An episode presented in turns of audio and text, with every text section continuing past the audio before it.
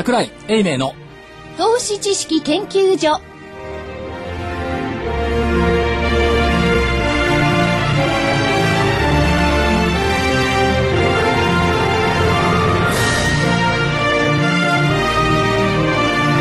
えー皆さんこんにちは。ラジオ日経の福井です。そしてこの番組のパーソナリティ所長桜井さん桜井でございます。よろ先週ぐらいからパーソナリティと言われ続けてどうしてパーソナリティになっちゃったんですかね。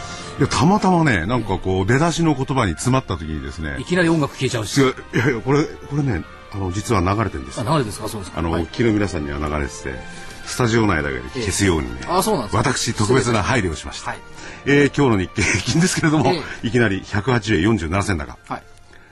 強いですね、そうですよ。ええ。アメリカも強いし。やっぱりこれどうなんですか？12月1日を境に風景が変わったと。はい。ニューヨークもそうだし東京もそうだし、まあ、日日付変更線のズレがあるんですけど、ええ。12月1日で変わったっていうことは、11月30日までは、え売り方が一生懸命売っていた、うん。いや結果論ですよ、ええ12月1日から買い始めたっていうことは売り方もやっぱり多少お化粧してたんじゃない。ですかなるほどで終わったからはい。12月からスタート、え出直し、だから東京市場も昨日引け2時半過ぎぐらいから30分ぐらいでわっと戻して50円高で終わってたでしょ、でえっ、と東京もあニューヨークもそれで、えー、2%以上の上昇、で、えー東京それを受けた格好で、まあ、1.8%昨日の50円の受けでは2.3%上昇だから結局一緒なんですよニューヨークと、そんな感じはしますよね。いやでここに来てその12月1日から急にですねニューヨークと東京が歩調を合わせたような感じになりましたよね、はい。それまではちょっとこうズレがあったように、えー見てたんですけれども、はい。その歩調を合わせたってのは何なんですか？その12月1日要因それは福井さんね、間違ってて、え歩調合ってないように見えるのは、どっちが先でどっちが後かっていうのを見るから歩調が合ってなく見えるんですよ。ニューヨークが先で東京が後ってみんな思ってるから、歩調が合ってないように見えるんですけど、東京先でニューヨーク後と思えば歩調合ってるんですよ。でもね例えばそれはどっちが先でもいいんですけれどもその後アジアなんかはニューヨークに、まあ、僕の立場から言えば同じような動きをしましたよね、え。東京だけはそれと違う動きをちょっとしてましたよねちょっとだけでしょちょっとだけそれはもう大声で動きとしてはレベルは関係ないんですかという気がしませんか。だから東京を見てね、はいニューヨークが上げたっていう時もあったんですこの2ヶ月間の間に。えええということはあの皆さんニューヨーク信奉者が多いから、福井さんのニューヨーク支局長のように元、だからニューヨークが先ってみんな思うんですけど決してそうじゃないんじゃないですか。それから、はい世界で起きてることは確かにニューヨークそれからヨーロッパで起きてますけども、東京関係ないじゃないですか。ええどこに関係あるんですか、いやだから僕がそのニューヨークと違う動きって言ったらね、はい。むしろここに来て東京の方が先んじた動きを見せてんじゃないかなっていう今もあったんですけれども。まあそれは先んじたっていうよりは、あの上がってなかったから。っていうところじゃございませんでしょう。か。えええええで、それから、まあ、さっき輪島記者も言ってましたけども、お日経平均の200日の移動平均線は、昨日上向いたんですよ。ええええ。で、上向いた移動平均線、まあ、これ抜けてきてるんですけども、はい。抜けてきた、上向いた、移動平均線200日が下向けば株は下落傾向、上向けば上昇上昇傾向。っていうのが、はい。まあ、ある意味では法則の一つでもありますけども、昨日上向いてきた、上向いてきたからニューヨークが高かったのか、それともニューヨークが高いのを予感して、えー東京を上げていたのか、はい。それはちょっと微妙に分かりませんけども、えまあどっちにしても風景はだいぶ変わってきたっていうところだと思いますよね。でその200日移動平均なんですけれども、はい。これは所長所長がずっと前から200日注目してましたよね、はい。つい最近ですよね。人々がこの200日言い出したらどちらかというとね。最近というかあの国内の市場関係者がね、うんうんまあもともとだってグランビルの法則でグランビルが200日って言ったのをこの間の DVD で言ってますけど、そう最近ですよね。最近ですよね、もうこれが定着して200日移動平均線で物事を見るようになるんでしょうかねこれ。たまたまここの市場関係者はね、刹那主義ですから、ええ。その時に一番有効なものしか持ってこないでしょう、ね。という気がしますよね。ただ、ええトピックスの200日移動平均は879.06昨日段階で、これまだね、上向いてないし、下向きなんですよ。今日上向いたかどうか。それから、今日トピックスの上が877ポイント台だから上抜けてない、これが上抜けてくるとさらに風景は変わってくるっていうところなんでしょうけどね。はい。まあ後半でもじっくりまたお話伺いたいんですが、どういう風景の変わり方がですね、一番、えーリスナーのですね、注目だと思うんですけれども、どう変わるでしょうかね。それはだから、買い方にとっては株価が上がって、上がり続けてくれているっていうのが風景変わったでしょ。売り方にとってはええ、ずっと今まで下がってたのに、損ばっかじゃないかって。って。なると風景が変わってくる、うん。うん。ということでしょうね、ん。でも売り方にもいいニュースいいニュースかな、なんかしかしファーストリテイリングも取ってつけたように出してきますね。11月のあ月次売上高。はい。えーっと既存店売上高。ひどいっちゃひどい。85.5うーん。前年比14.5%のマイナスはい。だそうです。ほえーっと直営店系の売上高前年比89.8、はい。ダイレクト販売を含む売上高前年比89.6、まあ確かに昨年の11月も売上高水準高かったっていうのがありますけども、まあ前年比に比べてますんでね、この数字ね。ただし20日から実施したファーストリテイリング創業感謝祭をはじめとした反則活動が走行ほぼ計画通りの水準とはなりました、って言ってます、はい。これが面白いのは、これ今日引き当発表でしょ、引き当発表で、ファーストリテイリングのユニクロの、えっと月次が前前月、前年比14.5%だった、明日反応するのかどうか。ああ。これ結構裏腹で、ね先月だってマイナスだったんですよ。マイナスだったのに、株価の上昇基調だったら、ユニクロの株価、ファーストリテイリングの株価って先月の安値から20%ぐらい上がってるんですよ。で、今回、株価全体が上昇基調であるならば、はいこれを跳ね返せるかどうか。全体下落基調だったら、さらにこの、これ以上に下落するんですけども、だから明日全体基調がどうなのよっていうので、ユニクロのファーストリテイリングのこの売上高の評価っていうのは変わってくるんでしょう。だから市場はね、ええ絶対基準がないんですよ。いつも相対基準なんですよ。ん絶対基準だったらこれ悪なんですよね。そうですよね。ところが相対基準でいっちゃうから、全体上がってるから上がっちゃうという、そこのところがどうしても隠れてる部分ありますよね。なるほど。普通これを見りゃね、14.5%前年の同じ月に比べて落ちてりゃ売りますよね。うん、普通はうん、ね。普通はね。だけど、まあ10前月だってその通りにね。11月の頭に、えっと、98.9っていう10月の数字を発表した後に、その時はに、ファーストリテイの株価って1万1000割れてたと思うんですよ。はいはい。ええ。今1万3000台まで来てるでしょ。ということはちょっと数形いやだからここれもねその今所長がおっしゃったように、まあ、全体相場っていう流れの中でどうなるかをお決まるであろうとこれ単体ではなくてね、はい。例えば車なんかでもね、ええ。俺だけ落ちてるわけですよ。売り上げねレベル5それ国内でしょ？国内国内、はい。まあそのエコカー支援源ね、あの措置がなくなったということで。でもそれを市場は飲み込んでしまったんでしょうかね。あのですね、えっ、と、完成車メーカーを見てると確かに国内は押し込んでいます。しかし、完成車メーカーの前に、部品を見てください。自動車の部品メーカーって最高益更新企業ってたくさんあるわけですよ。はいこれ国内だけじゃなくて、アジアとか新興国の需要が大きいっていうことが背景でしょう。えそういったところを全体的に見ないと、一言ばっかりを鵜呑みにして、一行の活字を鵜呑みにして、車売れてないよねって。インドで売れてるし、え中国で高級車売れてるし、北米で、前も言いましたけど、レガシー売れてるんですよ。そういうふうに、だ全体で見れば売れてますよね。じゃなきゃ部品メーカーが最高益になるわけがない。しかもこの円高で。ね。円高で。円高ってって今日はに84円なんですよね。円高でしょ。まあ円高ですね。前と比べればね。でも直近と比べれば。またそういう高々3円や4円でね、これ FX の番組いや、じゃないんだから。3円とか言うてでかくないいや、ですか？FX だったらでっかいですよ。ええ3円4円でかいですけど、えだから先ほども、もともといくらだったんですか？想定。90円とかで想定したじゃないですか？95円とかねそれ80円まで来て80円に戻ったから、いや、円安だ円安だバカ言わないでくださいよ。はい。そう、切な的に物を見るのやめましょう。ね。で、特に FX の人たちは、せいぜい今夜か明日のことしか考えてないんだから、ええええええ相場として。株屋さんでも明日か明後日しか考えてないんだから、もうちょっと長期な目を持ちましょうよって。そうだ。我々ついついね、あの、コメントでも何でも、その専門家の、為替の専門家のコメントを引いてきたんですよね。はいそれにね、あの、やっぱり、我々自身も踊らされる風があって、まあ、それリスナーの方ね、非常にご迷惑なことだと思うんですけど、ありますよね。だからパッと思ってきて、いや大変な円高だ、円安だとか規。定しないと、だから為替の人たちが一番ショート短い時間帯で物を見てるし、次が株ですよね。で債券はほとんど時間軸関係ないですから、やっぱり桜井先生はいいこと言うなたまにはね。いや、たまには。なんちゃってそんな感じはないですけどね。ええはいた。まにはそういうことを言っとかないといけない。えーでも今日はまたいい話をこれから聞けんじゃないですか？福井さんの大好きなはいリスク。リスク。もう福井さんもリスク大好きですからね。リスクのね、リスクまみれの人生みたいなもんだからね。いや人生じゃない。そうじゃなくて。ということで、はいえっ、と、え今日ゲストの方においでいただきまして、今日のゲストはですね、えーリスクモンスターのお代表取締役社長、えー、菅野健一さんです。菅野さん、よろしくお願いします。よろしくお願いします。むさ苦しいスタジオへようこそ。いえいえいただきました。いえ、はい。リスクモンスターなんて名前からするとね、可愛いっていうか、なんていうか。可愛いですよ。可愛いですよね。この間、あの、大手町の本社にですね、はいちょっと取材に行ったところですね、このリスクモンスター、リスモン人形っていうのがいまして、ええ大きいんですよね。ほぼ等身大に近いぐらいのモンスターが君がいましてね、なんとサンタクロースの格好をしてました。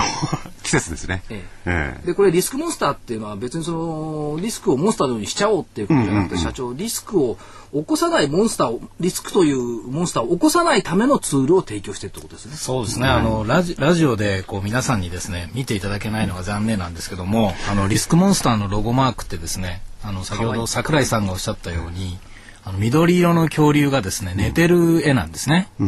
で、この恐竜が、まあ、リスクの象徴で、はい。その恐竜を眠らせておくと。その眠らせておくお仕事が我々のお仕事っていうですね、そういうコンセプトのマークになってます。だから私たちはリスクに目覚めてもらっちゃ困るんですよ。あらゆる部分において。それを目覚めさせないでくれているリスクモンスターさんっていうのは、ある意味では株式市場の守護神みたいなもんです。まあそうですね。あの、リスクってはい。絶対にありますよね。ありますね。でなくならないし、はいリスクがなければ当然リターンもないわけなんですけども、そこをどうこう起こさないようにするかとか、コントロールするかとか、ええそこがあの大事なところなんで、ええ。まあ、そういったあの象徴としてはい。寝てる恐竜のマークにしているということなんですね。ただ、あの、ただって言いますかね。ええ。まず、あの、リスナーの方々、当然、あの、はいはいリスクモンスターさん、あの、おいろんな方に知られてるんで、まず、業態を簡単にね、えーどどんなリスクについて やってるかってことなんですけれども、その株のリスクとかそういうことではなくて、あのお取引先がですね、えー倒産しちゃうと、はいもうせっかくあの売り上げ上げたんですけども貸し倒れになっちゃいます。貸し倒れになっちゃうと、まあたまにあの破れちゃいますね。そうです。大きい貸し倒れを起こしてもうそのままマーケットからいなくなっちゃう会社とかもですね、あるように、まあ、企業にとっては非常にあの大きいリスクなんですね。これはあのよ余震リスクなんて言葉で言うんですけども、その余震リスクに関するそのサービスを提供しているのが、まあ、リスクモンスターってことです。もうちょっと具体的に言うと、まあ、ムーディーズとか S&P が社債の格付けしてますよね。はい。あの会社格付けとかですね。あれと同じように、この上場企業だけじゃなくて、まあ国内240万社の企業に対して、まあ、格付けをしてるんです。それは倒産するかしないかというですね、い、わゆる倒産格付けっていうのをしてまして、これをユーザーに提供して、まあ、取引先がその格付けを見ることによってその会社とどのぐらいのボリュームで取引していいかなとか、まあ、場合によっては掛け取引じゃなくてお金もらってから取引にしようかとか物を納入しようかとか、サービス提供しようかとかですねそういうのを判断に使っていただくサービスを、インターネットベースでやってるっていうところが特徴の会社です。だから企業さん。が商売をするときに、まあ日本も広いですから、はい遠隔地の企業のここの信用度はどうなん。だ、ここから小切ってもらっていいのか、うん。どうなん。だって、はいこういうことを、えーインターネットを使って判断できるようなツールをそうですね。やっぱり今はもうジャッジメントっていうのをですね、1秒でももう本当に早くやれた方がいいですから、じゃあここと取引の商談が来た。じゃあいくらで取引するんだって言った時にですね、もうすぐにネットで調べて、はい。まあ格付けまあまあいいねと。じゃあこのぐらいの金額でやっていいよと。まあそういうところまでちょっとアドバイスを出してるんですけども、まあそれを見て瞬時に OK とか NO とかですね、判断ができるっていうところが、あの、すごくいいところかなと思ってます。まあ企業さんにしてみるとそのスピードは大事じゃないですか、はい。商いの商売の話が来ました。相手先にちょっと待ってねって、でお宅の余震をちょっと考えるのに1週間ちょうだいしたらもう逃げちゃいますよね。今はもう昔はそれで良かったと思うんですけれども、今はそんなことやってたらですねただでさえもうどこも商売なかなか取りづらいのに、もう帰ってと言われちゃうということで。いや、でもね、はい。商売されてる方聞いてると分かると思うんですけど、主婦の方なんてね、ちょっとピンとこないかもしれない。例えば、物を売った時にね、あるある人に物を売った、ある企業に物を売った。で、その企業が、まあ、潰れる企業だったら、その売った金が入ってこないんですよね。そうです。その危ない企業を全部チェックしてくれてるわけですよね。そうです。未然にね未然にね、はいでなおかつそれもこれだけ国際社会の中でいろんなグローバル化とかあるいはすごく早い取引をしますよねそれに対応したように早い情報提供をしてるってことですねそうですねはいだからまあそういう意味では本当にリスクモンスターですよねまあそうですね。はい。リスクモンスター、うん社長サービス開始から明日ですか、えーえっと昨日ですね。昨日ですか、はい。10周年、はい。ということで、えーずっと成長されてこられたんですけども、その10周年でやっぱりその対象企業数といいますか、ご利用になっている企業数ってやっぱこうずっと伸びてきてる。そうですね。今あのグループ合わせてですね7000の法人ユーザーにご利用いただいてますんで、そのうち上場企業も約700社ほど、ご利用いただいているということで、まああのなんていうんですかね一般の、まあ、商売をやってられるような方々には、まあ、一応の知名度みたいなものは、あ出すことができてるんじゃないかなと思ってます。ええ。ですから 10, 10年使われているツールというのはやっぱり必要性があるツール必要性があるし、このリスクをいろいろ、まあ、勘定するっていうんですかね。チェックするの特殊技術ですよね。そうですね。あの、もともと創業3人でですね、はいはい。あの、創業したんですけども、はい。私の先代の社長の杉山と、ええ。私とですね、今一緒にやってるあの副社長の藤本、この3人でやったんですが、あの、もともとその商社、あの、今、某双日、某創業。ええ。そう双日双日になってるんですよ。二二所祝いの所祝いの審査部出身でして、まあ、商社っていろんな取引のリスクをですね、あの、取っているもんですから、まあ、そのおかげで間に入れてるっていうこともあってですね、その、まあ、その審査部でいろんな取引、いろんな会社のリスクを分析してたノウハウっていうものを活かして、まあ、最初のモデルを作って、そこから10年間、まあ、いろんなノウハウ、情報っていうものがストックしてきますので、今ではまあ相当いいものができてるということです。社長はあれですか？確か商社に入って即審査部でしたっけ？そうなんですよ。海外じゃなかったです。残い。やいや、念ながら。残念ながらですね。はい。でもそう、そういうことですね。人悪くならないですか？いやいやいやいや、あの、もう本当に最初審査部って言葉も知らなくてですね、私あの木材あたりの営業でパパニューギニアあたりに行ってね。パルプを買い付けに行くとかええもうそういうのがしんあの夢というか、そういうイメージで行ったんですけども、まあ、ちょうどもう私93年の入社なんですが、はい。バブルがちょっと終わりかけていて、まだ残りががありましたけども、はい。ちょっとしんどくなってきてですね、半分ぐらいの人間がもう管理部門配属になっちゃったんですね。はい。でそこで23年勉強してから営業ってことだったんです、ええ。私は木材の営業に行きたかったんでそういう木材とかそういうものを見る審査部門に入って、一応希望は通してくれてですで3年ぐらい勉強したら営業行きなさいよってことだったんですが、どんどん経済が悪くなってですね、どんどんそのか貸し倒れとか、審査ばっかり増えてきちゃって。もう でとてもじゃないけども営業行ってる場合じゃないと、もう審査頑張ってくれってことになってです、でまあ頑張ってたらちょっとその審査部門がでニューヨークに行かしてもらったりとか、まあそういったあのいい経験もできたんですけども、まあ2000年に創業する時にはもうあのなんですか非常に大変な状況になってましたんで、逆にこの審査のビジネスで外に出れば、お金になっちゃうかもしれないっていうですね、まあ、そこまで日本の状況が良くなくなってきたということで、まあ、一年発起して先ほどの3名でですね、リスクモンスターを立ち上げたということです。そこからまあ10周年。そうですね。ということですよね。でも社長業績がですね、はい。非常に良くなってっていうか良くてですね、中間期見てると、まあ前年同期比でまあ100%を超えてきている、はい。進捗率も。福井さん進捗率中間期でね57%とかで60%近い。すすごいですよね。うなんか理由聞きたいですよね。これなんでこんなすごいのか。まあ、あの、す、すごいって言われると。いや、すごいって非常に感情的なあれね、まあ、はい。数字もね、50数パーセントっていうのはえええええ。ね。えまああの一つ売上の方はですね、あの M&A をはい。こうやってですね、あの教育関連のはい。お会社ですね。えーこれはあの本業の予診管理のおサービスと相乗効果があるということで、あのインターネットでえーお勉強しましょうっていう会社ですね、e ラーニングなんていうんですけども、この会社を買収した効果っていうのが大きいです。で利益の方はですね、はい。えーこれはあのコストコントロールの方を徹底した関係で、まあ、想定よりもたくさん利益が出たっていうところがですね、原因かなと思ってます。だからね、はい。それはこ今のね終わったとかっていうか前の方の原因でこれだけやってしまうと、はい。これ通期で言えばね結構すごいんじゃないかと思うわけですよ。いやもうそうありたいんですが、もう今はもう先ほどのですね、まあマーケットはちょっと最近いいみたいなんですけども、何が全体感としては何が起こるかわからないような、はいあのなんていうんですかね状況が続いていると思いますんで、まあしっかりやって、まあなんとか予想をしている数字はクリアしたいなと思ってます。なるほどはい。でも自分の会社にとだだってねリスク管理しっかりしたやつですよ。しかも福井さんねあまり勉強してないと思いますけど、ええっ、と今3月期、一株当たり500円の配当を実施初配当です初めて、えで福井さん多分チェックしたいと思います、はい。PBR まで0.4倍台なんですえ？PR も10倍割れてる。買いですね。そのことは言えないけどいやいやいや。だから指標指標はね、ええ、そうですよね。割安感まあっていうのは普通の一般的なあの専門家とか株式会だったらそういう今の言い方のようなことし言いますよね。にしかも配当今までなかった配当をしてくれる。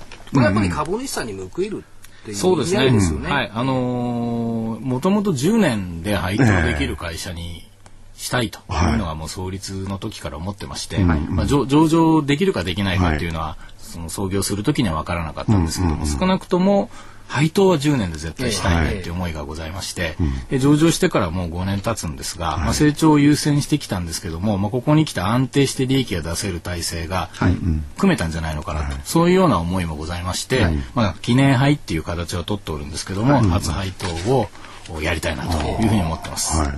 あと社長、今年はちょうどヘラクレスのグロースからジャスダックのスタンダードそうですね。に、はい。はい。えー所属が変更ということになってきましたから、えースタンダードになるとこれ一定の事業規模と実績を有し事業の拡大が見込まれる企業群が対象対象と。はい。いうところ、まあ市場まあ全体的な障害の中にあってまたこれも所属がになった。そうですね。といったところはい。あの基準を満たしてましたんで、はい。この機会にスタンダードにステップアップしようということで、はい。あの、実行させていただきました。はい。まあ、いずれまた先もね、いろいろ、おステップアップというのは目指されておるんでしょうけども、今現状、社長、経済努力会とかいろんなところ出られてると思いますが、どうですか、企業さんの現状というのはどういうふうにご覧になってますか？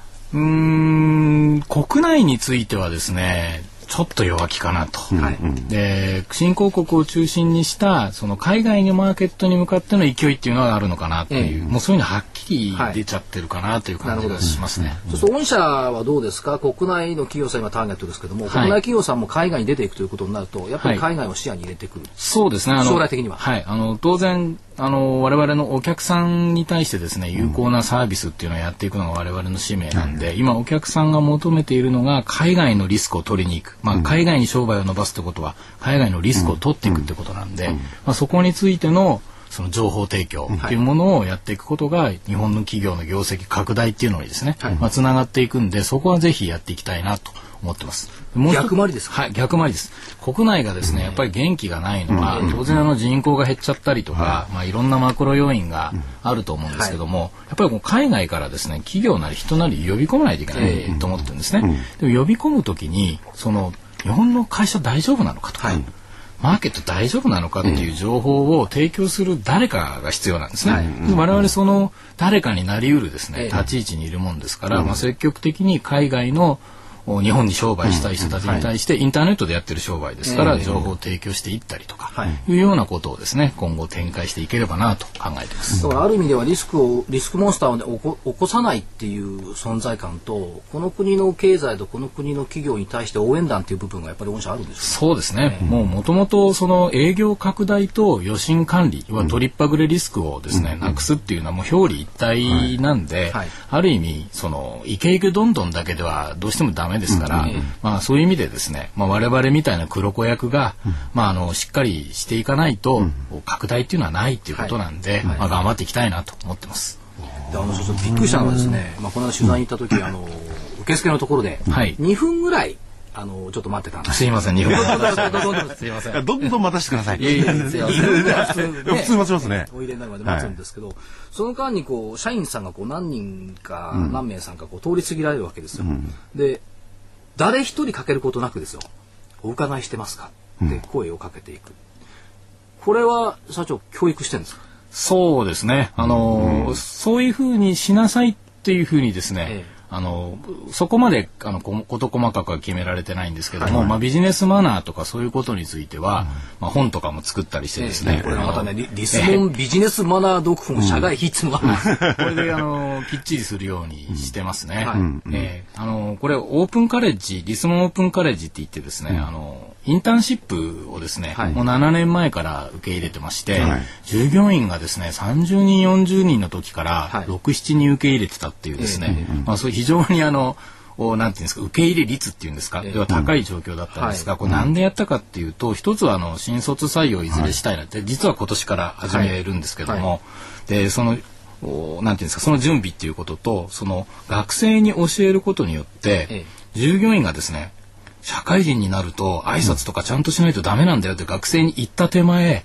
自分たちもちゃんとせざるを得ないという。ですねあのそういう効果を実は狙った部分っていうのも、あのありまして、まあ、その結果っていうのが積み重なって自然とそういうなんていうんですかねマナーみたいなものが従業員の間に浸透していったっていうところが、あの実際かなというふうに思います。なるほど。まあ、会社さんによってはですね、受付のところにいてもですね、そちらの顔で通過されてしまうのが大半なんですよ。どっちまあまあそうですね。いろんなとこ我々行くんですけれども、そちらの方が多いですね。福井さんははい遭遇されてないとびっくりしますよ。あの、受付に30秒でもいたら誰か来たらそうなりますよ、きっと。あ、あそのリスクモンさんそう、福井さんみたいにひげ生やして人相悪くても、きっと挨拶してくれると思うんですよ。遠巻きにして見てるってことないですそれは大ない丈夫ですと思いますよ。あそこで恐竜が寝てるよなんていう。いやでも、そういう社内のね、まあ教育と言いますかね。で、今日、社長と一緒に来られてる社員さんが二人、いい感じなんですよ。ええいい感じの方でね。そういう教育がやっぱり、まずその、会社のリスクを防ぐことにもなるんでしょうね。そうですね。そういうところもひょっとしたら、この、ええはい。み見て、その、点数化するんですか？いろんな企業の。いや、あの、そそここまでは見ないですか？ですね、データとしてないんですけれども、ではい。データベース化するのが難しいですよね。これそうですね。え社長今話ちょっと変わりますが海外の話から伺いましたけど、将来的に理想としてまあもちろんその売り上げ、あのたくさん上げる業績上げるとあるんです、どんなところを理想像として着地しようというふうに考えてるんですか？ーまあ、あの、個人的に夢とはどんなところですか？まあそうですね。あの、まあ、すまあ規模感とかそういったことっていうのは難しいんですけども、今まあ、会社でですね、従業員に対して言ってるのは、はい。一桁、まあ、一回り大きくなろうよと。ええ。まあ数字で言えば一桁でかくなろうよとい。うようなことをですね、はい。あの、目標にしてます。やっぱり会社を始めてですね、えー今はまあ何十億っていうくらいの売上規模なんですけれども、まあ例えば100億とか、そういう規模のまで拡大すると当然雇用もたくさんなりますんで、今はもう100人前後ぐらいの従業員なんですが当然1000人とかそういうオーダーになってくると、まあそれだけあの社会に対して貢献できるというものが大きくなりますんで、やっぱサービス業で100億円突破っていうのは、まあいろんな意味ではい。こう夢ですね、ロマンですね。なるほど。ええしかもだって今のこの時期で新卒採用スタートするっていう。そうですね。うん、いや、これね、伸びますよ。で、ところで、はい。この海外にはい。同じようなサービスをしてるか大きい企業ってあるんですか？我々と全く同じっていうのではないですね。あの、そういう意味であの調査して情報を提供するっていう業態ではたくさんあるんですけども、そこからもう一歩踏み込んで、こういった ASP サービスみたいな形で、あの上場してたりとかいう会社は多分ないんじゃないかなと思いますけど。まあまあ多分、まあどっかにあるかもしれないですけれども、えええやっぱりユニークなビジネスなんですよね。と思います。はい。伸びますね。いや、でもと話は全然違ったんですけども、と思いますけどはいあの、私の知り合いね、ちょっとはい海外に出ようと小さな会社やってるんですけれども、はい国のね、データ結構多いんですよ。制約機関とかそういうね。ね。カントリー個別は何も結構ないんですよ。ええええええ。本当に困るって言ってましたね。そうですね。だから出る人たちにも役に立つしそういううん来る方にも今海外に対してはその LC を開いたりとかっていう金融の決済手段でリスクヘッジとかしてるんですが、これがだんだん競合が激しくなると、ええ。そういう決済手段を使うとですね高いんですよねやっぱり。そうするとだんだん競争力がないんで、もうリスクを取って、えー商売やるっていうのをやっていかないとえダメになってきちゃうんで、そうなるとどうやってその会社と商売やっていいのかって見極める力っていうのがまさに競争力になってくるんですね。そうですよね。あの、ババ引いたら終わりですからね。そうなんですよ。またそういう表現が 表現はちょっと下品でしたが。ジョーカーは引いちゃう。ジョーカーの隣にあるカードを引くと一番大きく儲かるっていうですね、ところなんで、ここは難しい。情報がないとできないですよね。そうですね。たまたまね、来た親父がいいやつだったから手組んだらね、コロッとあっちがこけてこっちも引っ張られちゃったことあるんでしょうけどね。あのしても今の現在の技術とノウハウでリスクモンスターをねずっと眠らしておいてもらわないとはい。いけない。ということで、先ほどね、社長がね、そういう審査部門なんかで人が悪いんじゃないかなんて言ったけど、結構ね、ゴルフとかの方がすごくするんですってね。社長ねクラブチャンピオンです。いや、もう本当にクラブ今それを聞いて僕は非常に気分が悪かった。いや、あの、クラブをたくさん使うチャンピオンということで。ゴルフクラブじゃゴルフ場じゃなくてゴルフクラブをねたくさんねあの、棒の、棒、棒ですね。え球を打つ。はい。あの、ドライバーとドライバーとか。つつましい生活をしててですね、はい車とか高級品を特化引っかいすることはできないもんですせめてあのゴルフクラブぐらいゴルフクラブも高いと追いかけていこうかなということでですねはいで、その、いろいろチェックは怠れないわけですか？そうですね、え福井さんもお下がりを結構あの安く譲ってもらったらドライバーがもうちょっと飛ぶかもしれないです。それは僕に対する挑戦ですか？挑戦してませせんけどね。あと今日社長プレゼントをね、えー頂そうですね。戴してまはいすんで。。えっと、本とですね、カレンダー、えー、本がですね、は本はですね、い。日本を元気にするリスモン式予診管理力会社格付けとデータと わかんないおかみ会社格付けとデータとお上、はい。日本を元気にするリスモン式余震管理局、えー謎ですよね。謎です。これ読まなきゃいけない、はい。これはダイヤモンドからあー出版されてる本で、はい。そうですね。あの当社の本としては3冊目になります。はい。はい。えーまあね余震管理の基本ですとか会社を自分で評価してみるとかねなおかなか。上っつうのはですね。えー、おかみって、えーいわゆる序章、女女章ですよね。はい、はい。あの、おかみがいるのって大体小料理屋とか、そういうところなんですけど、小料理屋とかってあの、付け払いができますよね。最近はないのかもしれおないんですけども。上の余震能力、はい。おかみはですね、でも全員に付け払いを OK するわけじゃないんですね。そこなんですよね。はい。銀座のままと一緒にこう、おかみはだからすごい余震管理能力があるという話なるほどは深いですね深いですね。これ本当に冗談の話なんですけど、冗談じゃなくて本当の話なんですけど、僕はね、それ、つけて飲んであ信用があるんいや、おかみ、そっちが潰れちゃったんですよ。あらららら。だから今でもね、よかったっお金どうしようかなと思ってね。早返してあげなくちゃ。でもまあ今、社長がおっしゃったね、そういう面白い。そういう意味で付け払いしすぎて滞っちゃったんじゃないですか。ね。はい。じゃあ、どそこで余震能力をちゃんと持っとかなきゃいけなかった、だからそこに今度は、福井いさんに付けにしちゃったのが間違いないや、だからそれはね、ね、見る目がなかった、そういうことですねだからそれはね、今度は大家さんが困ったはずだ。おかみがそこで潰れちゃったら。そうなんですねうん、そう、ちゃんとね、チェックしてなかった。こっちで必要だとそれからカレンダーはこれまた可愛いリスモンちゃんが、ええ、これはね、あの、非常にいいカレンダーで、デスクにおけるカレンダーですよね卓。上カレンダーになってます。はい。で、あの、お当然ですよね、1月から12月までカレンダーって出てるんですよね、来年の。はい。そんな3月から始まったってどうするんですか？と、で、あ1月の、はい、あの、いろいろ予定も書き込みます。えー、かわいい、ね、リスボンのですね、えーグリーンのこう基調にしたデザインがいいカレンダー、そして、えーこちらのお日本を元気にするリスモン式余震管理、えー余震管理力、はい。えー本をですね、それぞれ、えー5つ、5冊、えーこの番組をお聞きの方にプレゼントします。えー、申し込みは後ほどあのお伝えします。えー、期限もその時にお伝えします。はい。ということで今日は、えー、リスクモンスターのおー菅野健一社長にお越しいただきました。コード社長番号は3768はい、37 3768です。はい。3768です。よろしくお願いします。ありがとうございました。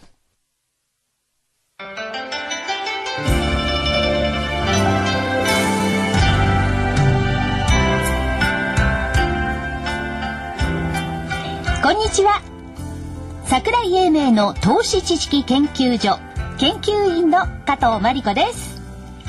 桜井所長の投資知識研究所お楽しみいただいていますか？この番組はこれから株式投資を始めようと思っている方や投資を始めて間もない方にはなるほど株式投資ってそういうことなんだと納得していただきまた投資経験の長い方にもそうだったのか。そんな風にすれば楽しくリターンが増えるのか。とはたと膝を打っていただきたい。そんな番組です。投資知識研究所の桜井英明所長は日本の株式の中心地兜町など世界のマーケットカタリストと言われています。カタリストとは英語で触媒のことですが桜井所長は株式市場と個人投資家をつなぎさらに触媒のように市場と投資家が良い連鎖反応を起こすよう願っています。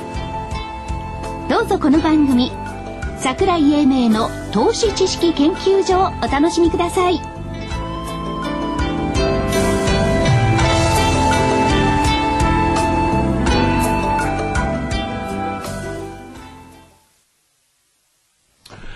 えー、ということで、えー、次はですね、えー、来週の予定に行きましょうか、所長。来週の予定ですね。えーっと、その前に、はい今週の見通しはいというのがあったんですが、日経平均株価9893円というのを下限はいとしてました。はい6月24日の安値窓埋め水準。上限1万飛び409円。はい当時の1週間前の200日移動平均線の5%情報外。で、この1週間で見ていくと、は安値が9009、違います、その後えーと9918円。はい。えーっと、加減よりも20 30円ぐらい上のところ、はいですね。で一応止まった、はい。上限の範囲では終入ってますよね。1万飛び台ですからね、100円台ですから、まあ今週だからごめんなさいって言わなくていい。ちょうど真ん中ぐらいのもんでしょうね、これ。そういうふうに言います。え、今日、今日のね、着地は。着地はね、えだけど、9893下値で9918。ちょっと危なかったですけどね。いや、この微妙な、微妙なところでこの止めたというのがえ、良くないですか？いや、よかったですよ。これ、例えばね、この水準で買おうなんて、えあのカウントしてね、ええ。桜井さんのこの水準で買おう、所長のこの水準で買おうなんて言ってたら、1倍とかで買えたかもしれませんね。まあ、加減の。9911が200日線でしたけどね、まあ、そのあたりがどうしても節目になったはいっていうところ。で、今週はごめんなさいなしと。えいうことで、来週ですね。はい。えっ、と、明日、はい。これ一番ポイントですよね。アメリカの11月雇用統計。はい。これ面白いんですけどね、だんだんだんだん予想が増えていくんですよね。先週末は、ねえっ、とね、14万人ぐらいの増加じゃないかって言ってたのが、え今週に入ってから20万人ぐらいの増加じゃないか。10万人。ADP の昨日発表になった雇用統計も9万3千人の増でしたけども、20万人ぐらいって言ってきてます。まあ、面白いもんで、トレンドが良くなってくると増えてくるっていうのがありますけども、まあ、これが一番ポイントですね。まあ、悪くないんでしょう、ええと思います。はい。それから、週末、まあ、ISM の非製造業景気指数なんかもありますが、週末は東北新幹線が開通ですよね。あんまり株価的な影響はないでしょうけども、はいあと月曜日、えーユーロ圏の非公式財務省会合。やっぱり今週話題っていうか課題になった、えーギリシャですとかアイルランドですとか、そういったあたりのヨーロッパの問題。まあ、アメリカが IMF を通じて、まあ、救済してもいいんじゃないかということを昨日ね、言い始めましたけども、これもまあどうなのか見えませんけども、一応ユーロ圏の非公式財務省会合あります。はい7日の火曜日、10月の景気動向指数、はい国内ですねえ。また来週は国際入札ウィーク。来ますね。7日火曜日、アメリカ3年国債入札。8日水曜日、アメリカ10年国債入札。9日木曜日、アメリカ30年国債入札。また3社そ揃い分。えよう借金してますよね。えええよく出しますよね。はい。で、まあ、それ以外では、あ7日火曜日、えーアイルランドが2011年の予算議会に提出します。これ、通るのかどうなのか分かんないですけどね。あと、EU の経済、経済、経済省財務省理事会。はい。8日水曜日、11月のマネーストック、11月景気ウォッチャー調査、10月の機械受注と出てきます。はい。で、9日木曜日、7、9月の GDP 改定値。どうなんでしょうね。これまあ何とも言えないですけどね。11月の工作機械受注。から10日金曜日、国内メジャー S q これに向かって今邁進してるんですよね。で、ここで忘れちゃいけないのは S q に向かって株価が高高ければその後上昇。上昇 S q に向かって株価が安ければその後下落っていうですね、アノマリーもあります。で、アメリカ10月の貿易収支。えー12月のミシガン大学消費者信頼感指数、あんまりその、くどくどと景気指標見なくていいと思うんですけどね。雇用統計だけですよ、多分ね。あと S q で、10月中国の11月貿易収支と、ノーベル賞の授賞式。え週末、オペック総会がエクアドルであります。まあ、この辺り原油強含んできてますけども、オペックどういうふうに出てくるのか。それから、まあ、なんだって最大のイベントはホノルルマラソンです。え そうですね。まあ、JAL が上場してりゃね、JAL の、おいつスポンサードでね、スポンサードいや、今も、冠今も、今も JAL JAL ホノルルマラソンって言ってますはいはいまあ、そういったのが来週。で、見通しとしては、はい。下限9911円。これさっき言った200日移動平均の水準。はい。上限はい1万飛び654円。さて、これは何でしょえ、これ何ですか？上限の方ですか？うはい。1万飛び654円。何ですかこれは？今年の1月4日大発会の終値。ほほほ。これを上回らないとはい年足が陽線になりませんよ。あだからまあ期待を込めてはい。上限1万飛び654円にしました。はい。それから、昨日の終値が9000、あ、ごめんなさい。去年だと12月2日ってはい9608円だったんですよね。お、去去年がですか？去年。おほ今とあんまり変わんねえんだ。はい。いや、変わってますよ ね。一番500円ぐらい違うんですけど、でそこからでもはい1万円台までね、乗っかえ乗っかってった。それから、どうなんでしょうね、騰落レシオがね、昨日段階で116でしょ。まあ、この間ちょっと120過ぎて1回火曜日下げましたけども、はい騰落レシオは確かに過熱感になってきてますよね。で、忘れましたもう覚えてます ?4 月の9日に騰落レシオが152までいった時。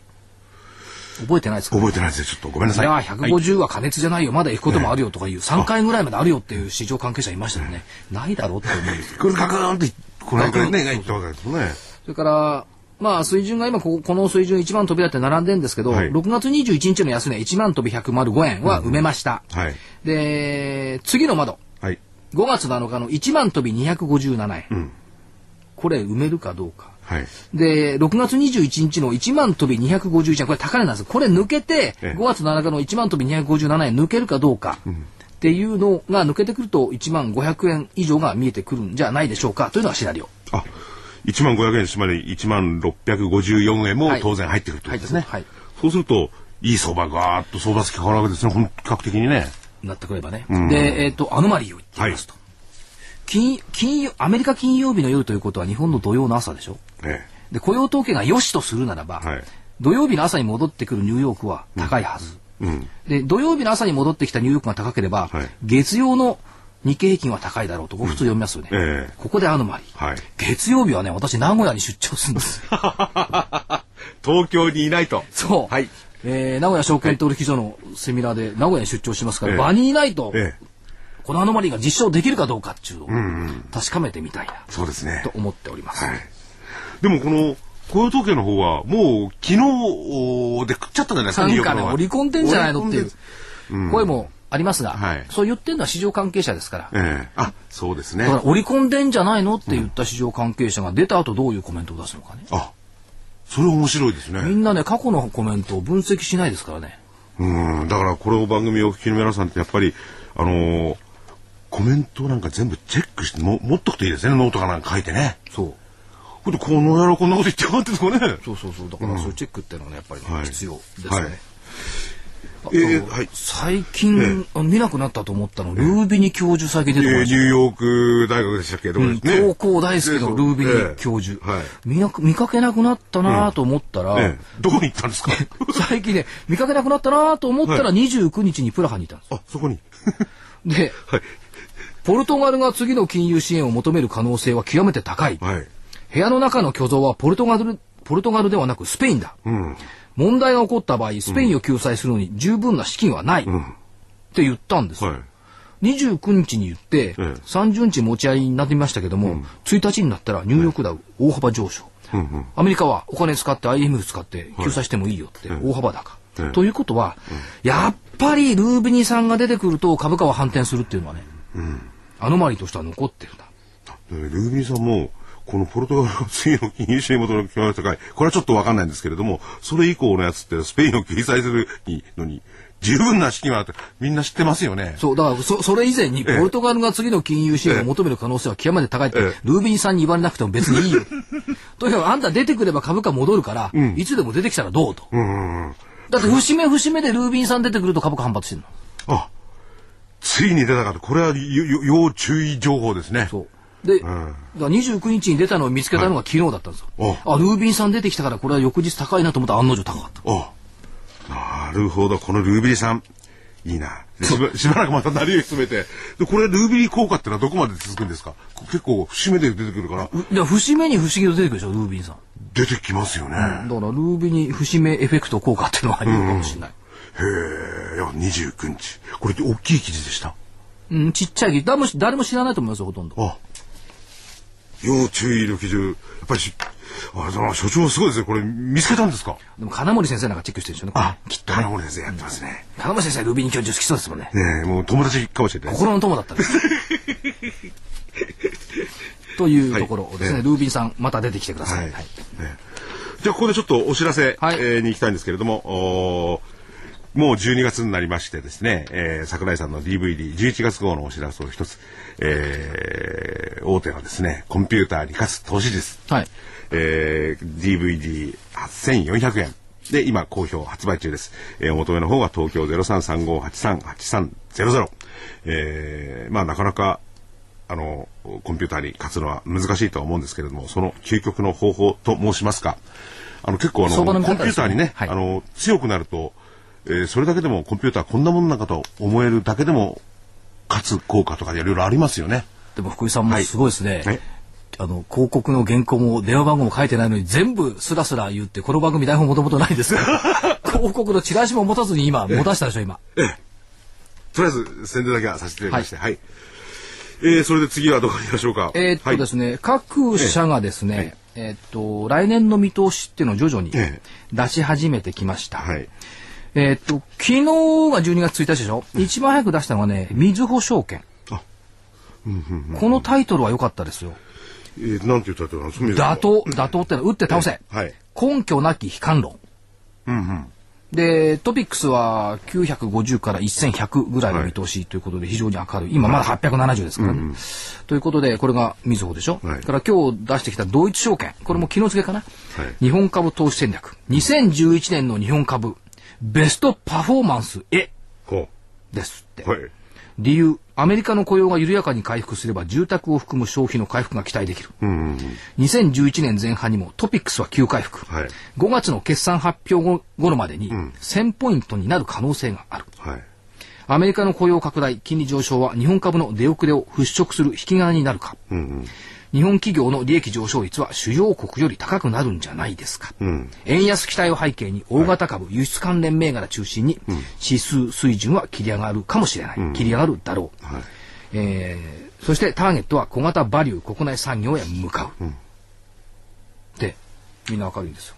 その辺の大手のですね、ええ見通しってどうなんですか？いや、みんな強気。ゴールドマンも何でしたかね、ブリッシュとか言ってますね。ブリッシュって何？あの、オスの牛のような、勇ましい、楽観的な、ええ。っていう意味ですかね。だからそそれだけいいのが揃っちゃうと疑いたくなってこないですか？なってこないですか？っていうと、そのまあ眉唾も多少あるんでしょうけど、ただ言いたいことは、はい。気がつきませんでした？みずほトピックスのターゲットは950から1150。えードイツ証券、はい。えートピックスは1000ポイントになる可能性がある。はい。日程より同じなんですよね。ちょちょちょ。んトピックスですよ。人々は物事をトピックスで見るってことです。あ、そこの部分ですね。はい。うんうんうん。だから、みんな日経平均ばっかり気にしてますけども、はい物事はやっぱりトピックスで判断している部分が多いって言ったところ。はいこれはニューヨークを見るときも全く一緒で、ニューヨークダウの目標値なんか彼は出さないですよね。S&P500 の目標値ではい1200ポイントとかそういう数字で出してきますよね。まあ今年1200から1300って言われてましたけども、その数字まで S&P は来た。だから、基準をね、はい。変えていかないと、日経平均ばっかりで物事を見ていると、225銘柄でしか見ないから間違っちゃう、ニューヨークダウで見ると30でしか見ないから間違っちゃう、だから S&P500 ないしはトピックスで見ていきましょうよ、ただまあ日経平均使い慣れてるからねしょうがないんですけども、で歴史が古いですしね、あの、ニューヨークダウ揃ってね。だから継続性はそれなりにあると思うんですあとニューヨークダウ。を見るんだったら輸送株の指数を見といてください。ああ、ちょっとピラーなんてもね。輸送株指数ねめっちゃくちゃ上がってるんですよあ、そんなに上がってるんですか？上がってます。えっ、とね、えっ、と、昨日も3%近く上がってましたから、今年の最高値水準になってきてます。だから、いろんなものを見ないといけないんですけどもい、や、それ実態に例えばね、物がいろいろ高くなってなんかしてるのはお金がダブついてるってあるんですけれども、物が動いて、それがその輸送株に反映してるんですかね？もちろん、うん。やっぱり実体経済良くなってるってことですね、これ。だ物の移動が激しくなってきている。ということは逆に言うと消費が激しくなってきている、製造も激しくなってきている。はい。と見た方がいいと思いますよ。なるほど。それは単に、あの、株高が上がってて、実態が止まらないってことはないですよね。そんなことはないです。だから、あの、いろんな指数、端末見れば出てますので、はいはいまあ、私もメルマガとか書いてますけども、端末見て、あの、チェックしておくといいと思いますだからまたそういう指数からどういうものを読み取るのかっても大事なことですよね。DVD 作りますか だからみんな言うことが一緒じゃないですか。日経平均とニューヨークだったら、まあ、ナースダック言う人いても S&P 言わないじゃないですか。はいはい。で S&P まで見とかないと、全体見えないですよね。あ、そうですね。はい、日経平均を言う人いてもトピックスで語る人あんまりいないじゃないですか。いないですね。だから、あの、冒頭で、あの、200日線トピックスはまだ抜けてませんよねっていう話をしたはいっていうところがありますね。えーやっぱりまあ、どっちかというと両方とも見ていくのは大事なんでしょうね。そうですね。えーだからいろんなものを目に、えー耳に焼き付けておかないといけないはいはいっていったところですね。まあ、12月になりましたから、えー来年の見通し、どうせ言い出し始めますよ、皆さん。うさぎは跳ねるか。これゴールドマンまで言い出しましたよ。あ跳ねるうさぎの来年はって。ほう。日本語で言ってるんですよ。違う違うえ英語でね えっと、ラビットなんとか、ラビットイヤー、ジャンピングラビットイヤーだったかな。うん。なんかそんなこと言ってましたよ。はだから、ゴールドマンもウサギが跳ねるってそんな見てるんかなと思って。まあ、虎はね、千里を走らなかった。はい。で、虎年って戦後最下以来の上昇率0.4%。うん。だからほとんど変わらずでしょ。はい来年うさぎ年って23.1%。おーやっぱりうさぎ跳ねてるんです跳ねてますね。で、その翌年、辰年が29%。はい。で、その翌年、蛇年が4.7%。辰巳天井って言うじゃないですか。うん、まあ、うさぎが跳ねて辰巳天井だから、はい来年のうさぎが跳ねるの待って、で、蛇に向かって仕込んでいく？ああ、なるほど。うじゃあ、じゃあまあ、来年、えー、再来年、その先ぐらいまでは、こうだんだん上昇傾向にたどる感じもあるわけですね。そういうことですね。うんはい。で、えーまあ、その先、はい馬年は7.5%下落だから良くないうん。というところですね。はい。だから、この、これでいくと、え来年、再来年。え。うん。まあ、だからやっぱり、この干支で見ますとね。はい。熊は冬眠、うん。蛇を待つ、待つ。悪くない。ああ、ねうさぎがちょっと助走を、おまあ、してくれるかどうか、してくれるんでしょうね。してくれるんだと思います、大大幅なこれまでのあれでいけばそうですもんね。ええだから、去年は、はい虎は千里を走らないって言いました。今年はジャンピングラビットでいいんじゃないですか。あ、来年は。あ、来年はね。そんな感じで見てはいますね。あと、確信だけをちょっと。はい。為替のところで、えこんなこと言ってる人いないですよ。仮説を立ててみました。はい。昨日ね、はい。一昨日ですけども、ドイツの護憲人委員会っていう、その、大統大あの政府の諮問委員会があるんですけども、言ってることは、ドイツはユーロの維持を望むかどうかを議論すべき。うんうん。っていうのをコメントとして出してきたんですよ。と、ドイツはうかうかとユーロと協調してるの嫌よっはい。て言い出しかねない。はい。で、僕たちはもう丸く復活しちゃうから。って言い出したら、フランスも当然フラン復活ですよね。はい。そうすると、ユーロが南ヨーロッパの地方通貨になっちゃって、うん。基軸通貨ユーロじゃなくて、はい基軸通貨ドルドルか。うん。が頑張ってこれると思いますね、また。あとすると、はいユーロの財政危機を煽ってるのはアメリカっていう見方もできなくないですか？ドルを信任高めようというアメリカ。あ。えで、このやり方がうまくって、サブプライムローンでヨーロッパの銀行を痛めつけた、え。えで、GM 再生した、最後ドルの復活、んこのシナリオだったらいいんじゃないですか？え。なるほど。まあ時間かかるでしょ ?10 年かなんかかかるんでしょうけども、ええ。そんなでもいずれ感じ。そのドルの信任、信頼回復にずっとつながっていくわけですね。うん、それがだからサブプライムローンショック以降のね、え流れだったとすると、ええ。すごいな。そこまで考えてやってたかいや、本当かどうかは別にま。あ、そうですよね。はいで、まあ我々は、我々は特に僕なんかね、いろんな人が言ってんだよ。あんな嘘で別にドルが高くなっていく方がいいなって言ってんだけど、やっぱりお腹の中じゃ、アメリカの人たちはやっぱドルの信頼回復っていうのを狙ってますよね。当たり前ですよ。そんな、そんなこんなんじゃ困るって言ってます。よ。あと、送り先いいですか、それで送り先はですね、プレゼントね。プレゼント、あの本が5冊、で、すごいいいカレンダーが5冊、卓上カレンダーがですね、それはあの、おはがきで、えー、ラジオ日経、あるいは番組のおホームページといいますか、あの、メールでですね、えーお寄せいただければ、来週のこの日までにお寄せいただければ、なんか抽選で、えー、この二つをおかみさんの本とカレンダーと、はい差し上げます。はいったところですね。はい。はい。さあ、もう時間もなくなってはい。まいりました。結局今起きてることは、え。覚えておいていただきたいのは、世界のマーケットのどこ探しても、良くも悪くも日本は全然話題になってないってことです。残念ながら、私たちは主役じゃない。えということを、やっぱり認めなきゃいけない。んでそうなってきたときに、はい。取るべき投資スタンスはいつも変わらないですよ。騒がない、はい。慌てない、はい諦めない、ん不和雷道しない、細かいニュースに踊らない、はい。えー先を見据える、ん短視眼的な投資はやめる、えといったところなんじゃないですか。えなるほど。やっぱりね、こう、その今の話を聞いてて、常に所長に僕はついていこうと思いますよ。また来週だったら投資の羅針盤。あ羅針盤ってそういえばね、リスモンさんのね、ええ社長おっしゃってましたよ。うちは羅針盤ですよって言ってましたよ、ね。投資の羅針盤ってどっかにありそうだから使うのやめましょうね。そうですね。はいということで今日は、えー、リツモンの社長などをお迎えして、また楽しくやらさせていただきました。今日はこの辺で皆さん、さよなら。失礼します。